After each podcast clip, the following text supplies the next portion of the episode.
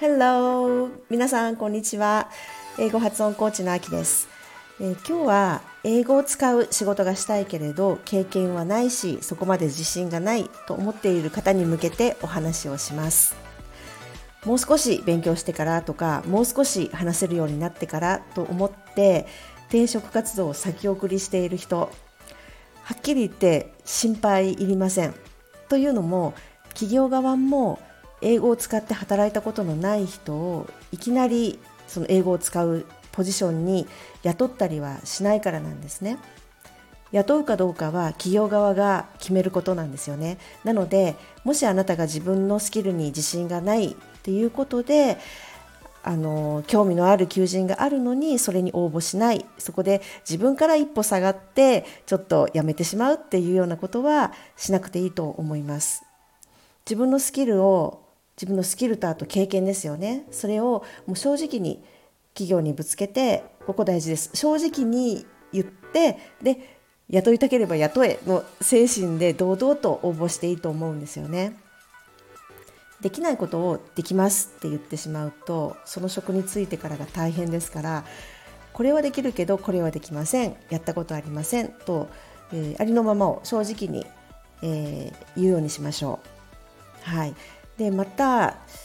こんな方どんなことができるかわからないけれど今の自分のスキルでできることをしたいと思っているそういう方だってそういう方であれば、まあ、派遣会社でもリクルーターのところにでも行って自分の合った仕事を紹介してもらうのがいいんじゃないかと思うんですよね。自分に合った仕事って自分ではなかなか見つけるのって難しいんですよねっていうのが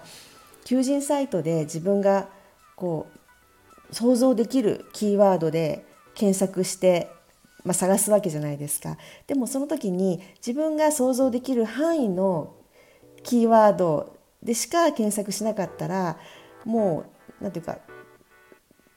結構限られてきますよね。ヒットする求人って限られてくるじゃないですか。例えば翻訳とか通訳とかそういうワードで検索してしまうともうその出てくる求人っていうのはもうすごくハイレベルな英語力を持っていないともう相手にしてもらえないっていうようなものばかりですよね。うん、だけどそういう職種ではなくてもうちょっとだけ英語が必要な仕事とかそういうところから始めていきたいという場合にはそういう仕事って必ずあると思うんですよね。で企業側もこう不必要に高いスペックを条件にするとそれだけやっぱり高いお給料を払わなければいけなくなるので必要以上のスキルは求めないんですよねただこういった求人って自分では見つけられなかったりしますそこでやっぱりプロに聞くべきなんですよね。プロに頼んで探してもらうのが一番効率がいいと思います。で見事採用されれば今度はそこで働きながらでかつ勉強は続けていく。ずっとそこに居座るんじゃなくて、まあ、もちろんいてもいいんですよ。あのそれであのもう十分やりがい感じられるしもうそれで、えー、これ以上は求めませんっていう場合だったらいいんですけれどももっと英語を使えるような仕事に就きたいのであればさらに、えー、仕事をしながら勉強も続けるでその繰り返して経験もつくしスキルも上がるしででさらにお給料のいい仕事にもつけるっていうこういう、ね、スパイラルに はまっていければいいと思います。はいということで今日は以上です。最後までお聞きいただき